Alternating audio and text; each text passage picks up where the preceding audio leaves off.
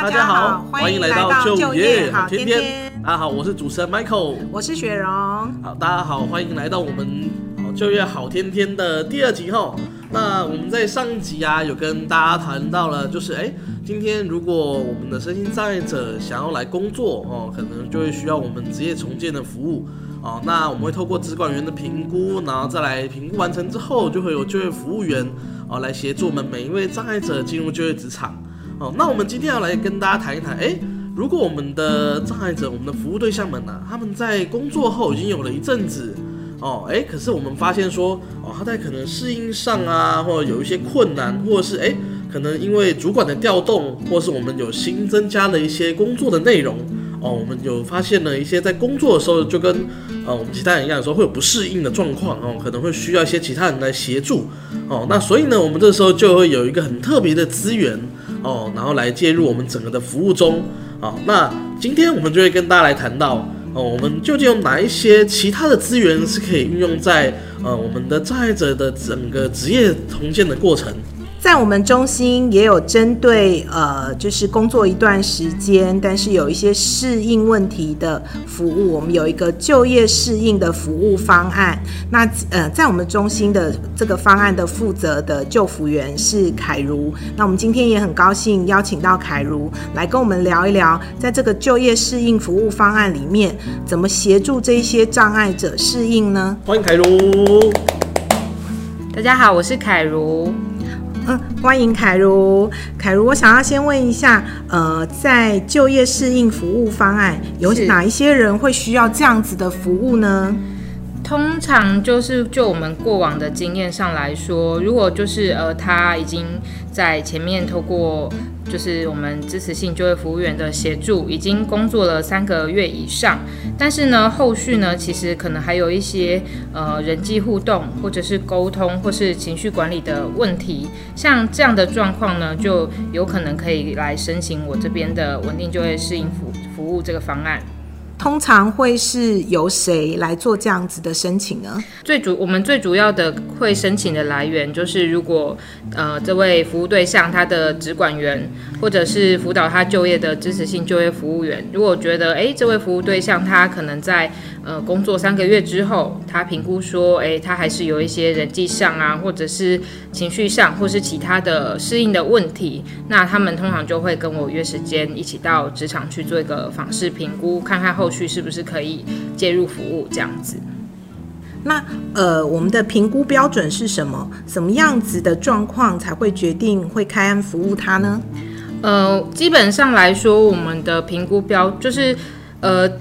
我们中心这个方案的评估标准，我们会分四个向度来看。第一个是整体的工作表现，然后第二个是会看他的人际社交的部分，第三个部分就是呃会去看他的情情绪管理，然后最后面就是他的会去看他的呃社会生活支持的部分。我们会有这四个向度的评估。那我们的标准就是，当然第一个是呃服务对象他必须是呃一样是有。呃，有效用的那个身障身障证明的那个服务对象，然后再就是说，我们必须评估说，诶，这四个向度里面，可能至少有呃两三个向度是会有呃比较密集的需求，那我们才会呃在还有就是在那个呃雇主也同意我们介入服务的情形下，我们才会去做一个。介入，因为我们这个服务其实以依照那个台北市政府的规定，其实我们是以一年期的服务，就是比起前面的呃那个职管员跟支就的服务，我这边的服务其实是比较长期追踪的。那依据规定，可能就是我会一个月至少，我如果开完服务之后呢，我一个月至少就会去呃职场进行一次的现场访视。那平常当然也会用电话啦、讯息啊、赖啊这些这些去跟雇主还有就是服务对象本身去做一个关心，然后如果他没有什么问题，可以就是比较及时的协调。那另外就是呃我们在方案内呢，每年除了例行的就是职场的现场的支持服务之外呢，我们也有设计了不同的课程这样子。除了现场访视之外，还会透过什么方式来支持协助这一些就业的呃生长者呢？那我们在那个我们的方案呢，除了就是呃例行的呃现场的访视之外呢，其实我们其实在每因为我们。中心办理这个稳稳定就业适应方案已经行之有年，所以这么多年下来，其实也依据服务对象的需求，我们后续有陆陆续续设计一些呃不同的针对不同向度的课程，这样子。比如说第一个就是我们的情绪管理教育课程。那先介绍一下，我先可能等一下先整个介绍一下我们所有的有就是方案里面其他的课程，然后。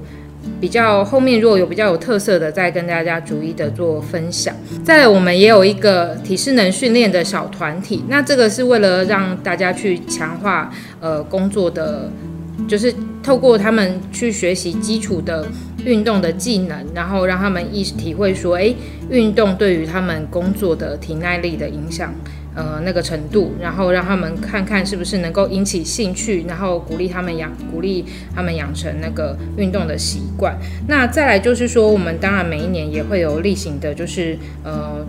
比较是关于呃一些重点的，像是职场性骚扰防治啊等等的这些专题讲座。那还有就是我们呃今年也有。针对服务对象个别的需求，比如说他可能有金钱管理的问题啊，或者是有呃呃两性互动的问题等等，我们会约有这样需求的服务对象，一次两两位或三位进行所谓的小型的团体辅导，这样子小团体辅导。那希望透过比较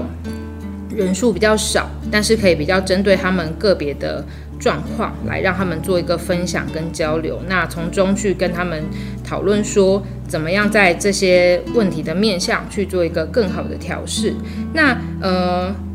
再来就是最后就是我们其实每一年，因为会为了让也一方面是为了让我们的服务对象可以就是有一点放松压力，然后有机会去交到新的朋友，我们其实每年都会办了所呃四次身心调试舒压活动。那这个活动呢，其实比较特别，就是说我们其实也会去询问服务对象有没有什么想要参与的呃休闲活动的内容，然后我们再来做设计跟规划。那另外就是说。说他们在呃，大家在一起出去的同时，其实是比较放松的，所以通常就有机会让他们去了解说，诶，其他人是在什么样不同的呃地方工作，然后交流各自的工作经验，就会希望说有一个互相鼓励的结果的效果，这样子。对，这是我们每一年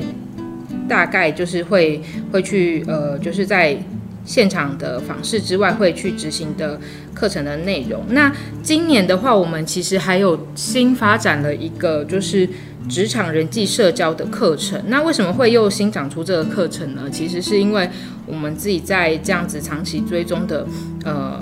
的经验之下，就觉得说，其实呃职场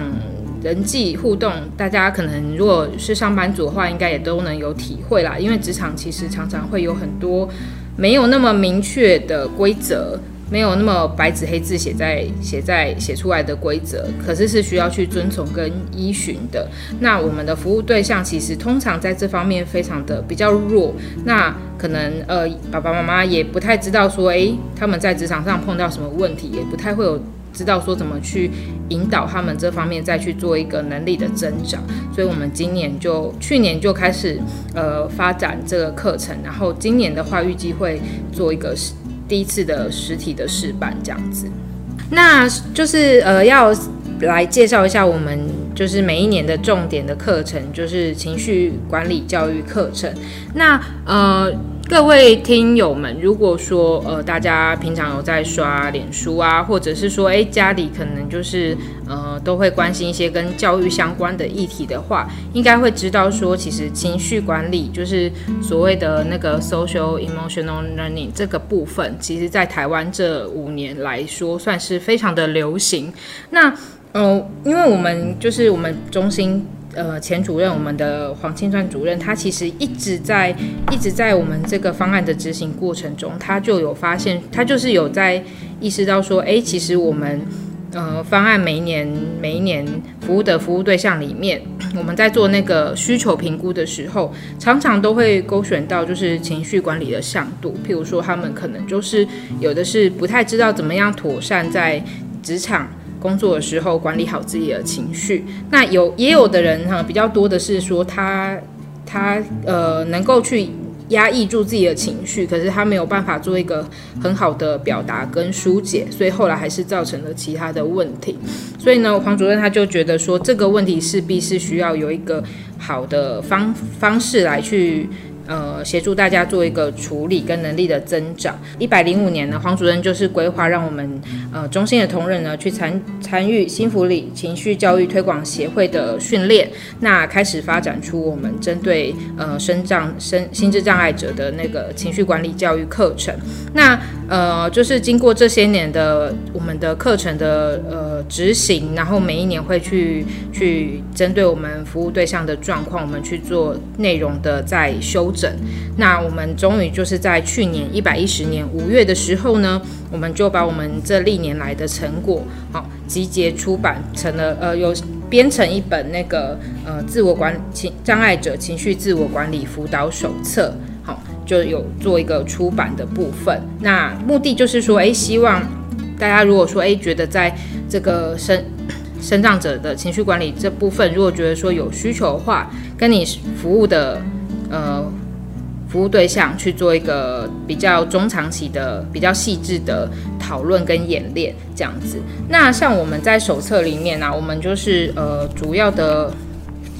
呃我们主要的内容其实就是有几个方向。那前面呢，可能就会是先一一开始其实还是会先呃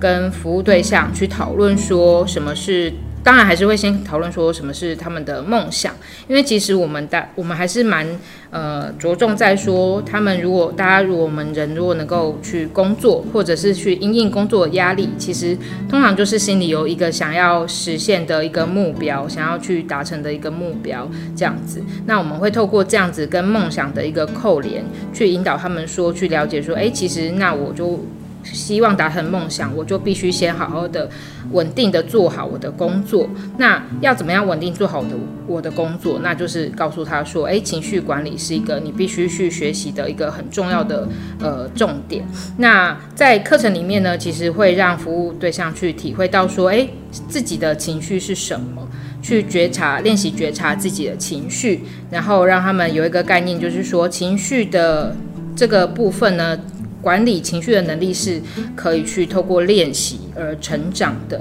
那也会告诉他们，呃，就是情绪跟我们生生理上的一个关联，还有就是我们人的想法、人的整个状态跟情绪之间的互相的影响的呃情形。让他们知道说，哦，如果说我有一些过度疲累的状况，或是或者是呃内心的想法，其实都也有可能会反过头来影响他情绪的管理跟控制这样子。那相对的，也可以透过呃一些，比如说生生理的放松练习，或者是去透过一个想法的调整，其实也可以就是强化他们自己就是情绪管理的能力这样。那再来就是说，也会希望他们可以透过这样的呃课程去学习，就是适度的体会，在职场上互动的时候呢，其他的人，比如说他的主管、他的同事，好，他们可能碰到了哪些事情，他们可能会有怎么样的想法，让大家让服务对象。比较能期待他们比较能够就进一步的去体会说，诶，为什么我今天做了这件事情，对方会有那样的反应？那希望透过这样，可以再去强化他们这个呃情绪管理跟理解的能力，然后去预预防性的哈，就是比较减少在职场上他情绪爆发，或者是说呃。有一些呃失控的状况这样子，对，那因为就也很感谢，就是那个新福里情绪推广教育协会，他呃就是协助我们就是出版了这本手册，而且其实呃这个手册它其实有附那个光碟 CD，然后里面就有很可爱的，有帮我们设计非常可爱的呃内呃 PowerPoint 跟动画这样子，那我们这两年就有用这个。呃，手册的档案的内容，还有它的那个动画，去跟我们服务对象做一个互相的课程的讨论跟团体的带领，那后来就觉得，哎，这个动画其实也让他们就是更加的呃，能够去透过图像去明白那个我们那一堂课所要表达的意思，而且是很活泼生动。那他们反应，大家的反应其实都是不错的，这样子。呃，从凯如刚刚非常详细的分享，我们可以发现，就是我们中心呃在执行呃就业适应的这个方案，其实每年都一直是在回应我们。在职场上直接服务的时候，我们发现到一些呃服务对象的一些需求，然后我们设计了不同的呃课程团体，甚至有一些呃户外的一些活动，都是希望呃就是我们的生长者在。就业上面，除了在工作的努力上面，在他们的生活里面也有可以多元的一些规划，学习自己的生活的规划，让自己的整个生活是可以更圆满的。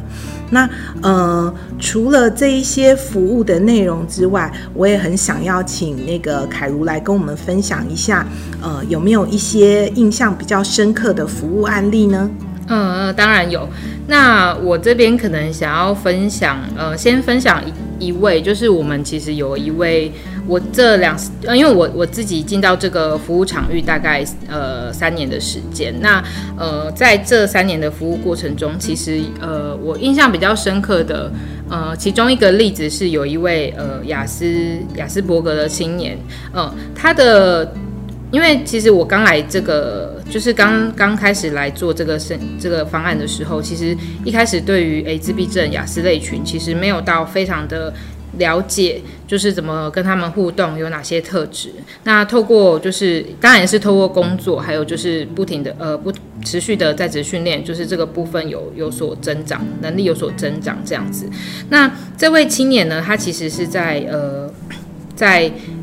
医院做一个餐馆的工作，那我印象蛮深刻的，就是说，因为其实过往都会觉得说，诶，就是如果是呃，因为雅，呃，如果是雅思自闭类群，有有一些啦，有一些有，其中有一些可能会因为比较呃容易紧张、焦虑，或者是对自己的要求很高，好，然后所以他们碰到挫折的时候，可能就会有一些呃，比如说像是可能会。打自己呀、或者是会有一些让呃一般人不了解的时候，可能会觉得比较害怕的行为。但是他们其实是为了想要当下是，他其实一方面是没有办法完全控制，一方面是他可能就会想要透过这样子去转移自己内在的那个很严重的焦虑。那呃那时候这个青年其实在在工作的过程中，就是呃有发生这样的状况，所以他我们的那个呃支支持支持性就服务员的同事，他才把它连接到我这边来。那我一开始其实也不太。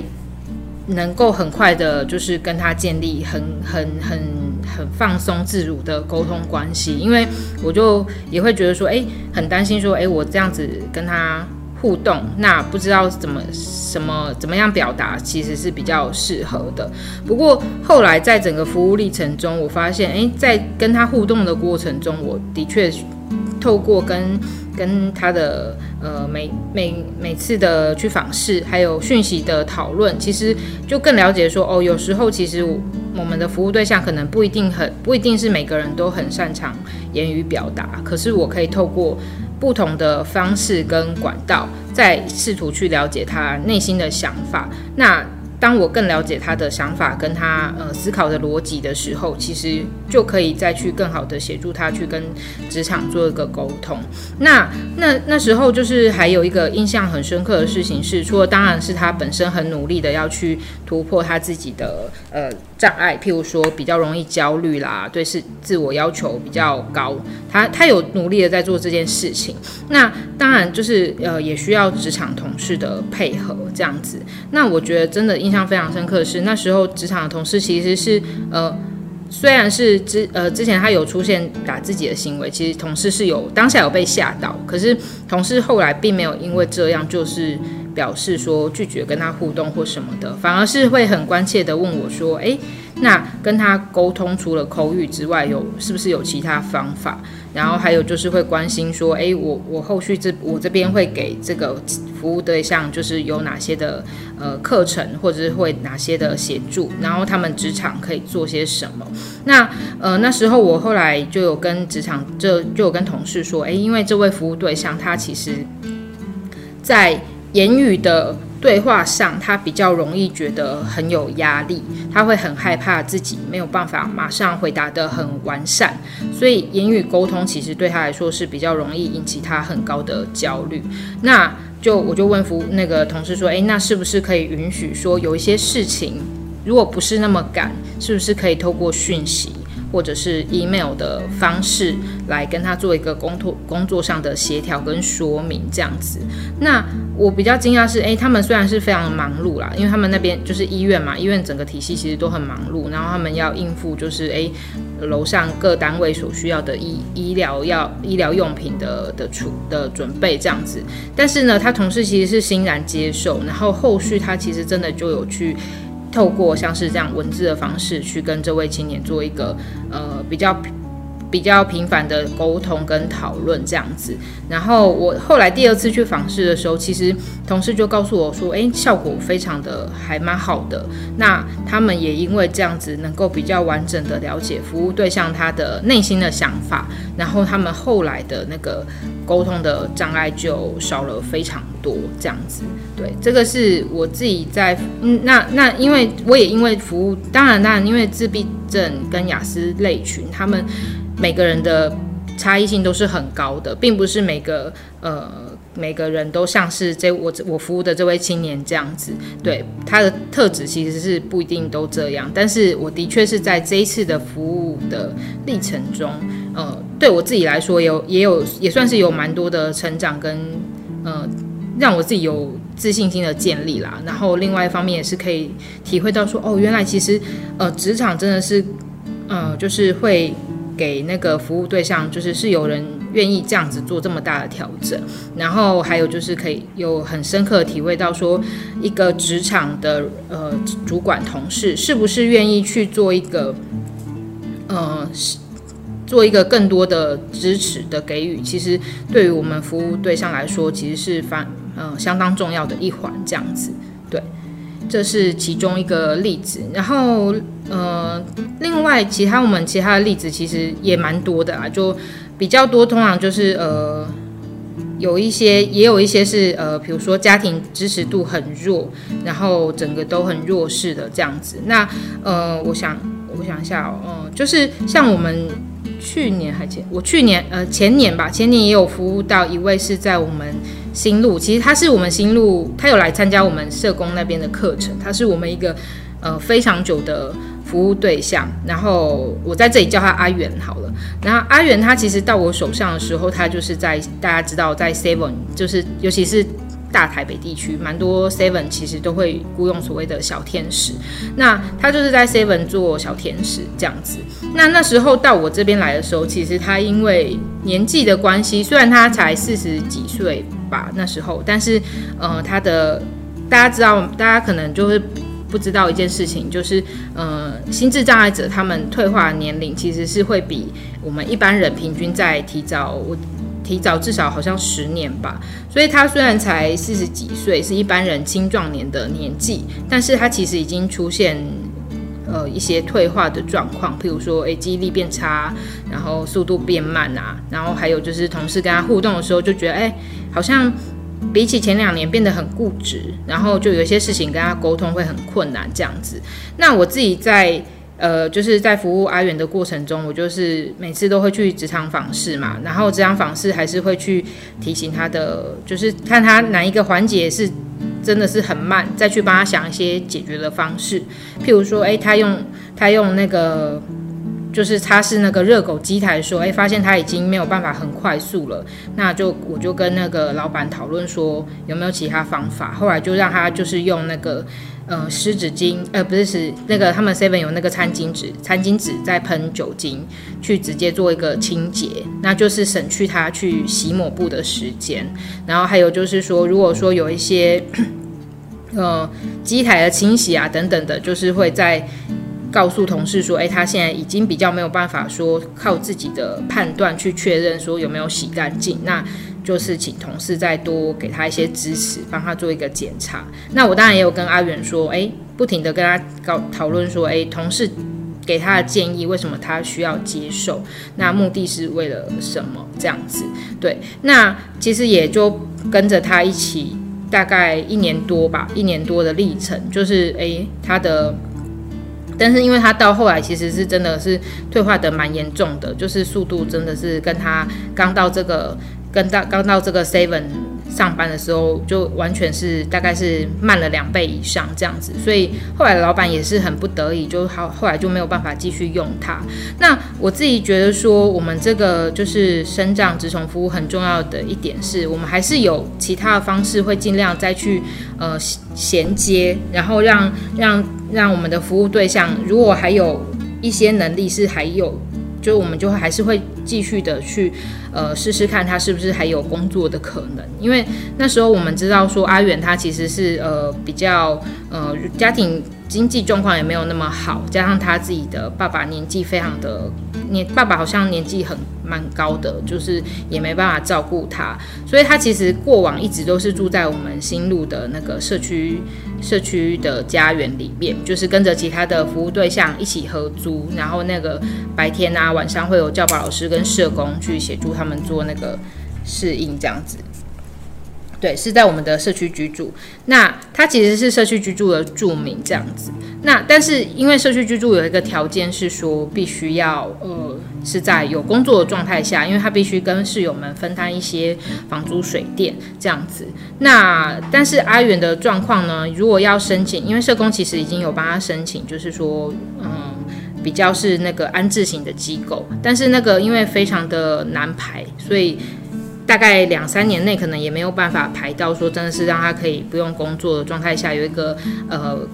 有一个住宿型的机构让他住是没有办法的。那后来我就有跟我们的职管员就是去讨论这个状况这样子。那后来我觉得还蛮感动的是，诶，我们的职管员还是就没有放弃的，就有继续帮他就是让他重新登记，然后继续帮他再找其他的可能这样。那后来就是。据我后来其实也是都有在，虽然我这边已经结案，但是我也是有时候会关心一下，哎，他阿远他后续找新的工作的进度这样。那我们职管员还是有帮他再去做，呃，就是呃有送那个。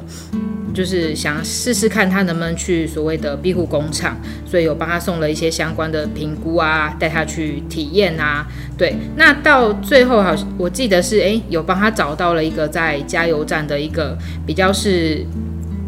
去服务，就是可能有些像加油站，有时候有些客人来加油啊、洗擦车啊等等的。那阿远他就是可以去呃去问一些客问问一下客人说，哎，你这个车上有没有什么垃圾需要丢啊？我可以帮你服务。就是后来职管员就是刚好就有帮他找到这样一个比较比较新的的新的类型的一个工作，然后是在呃。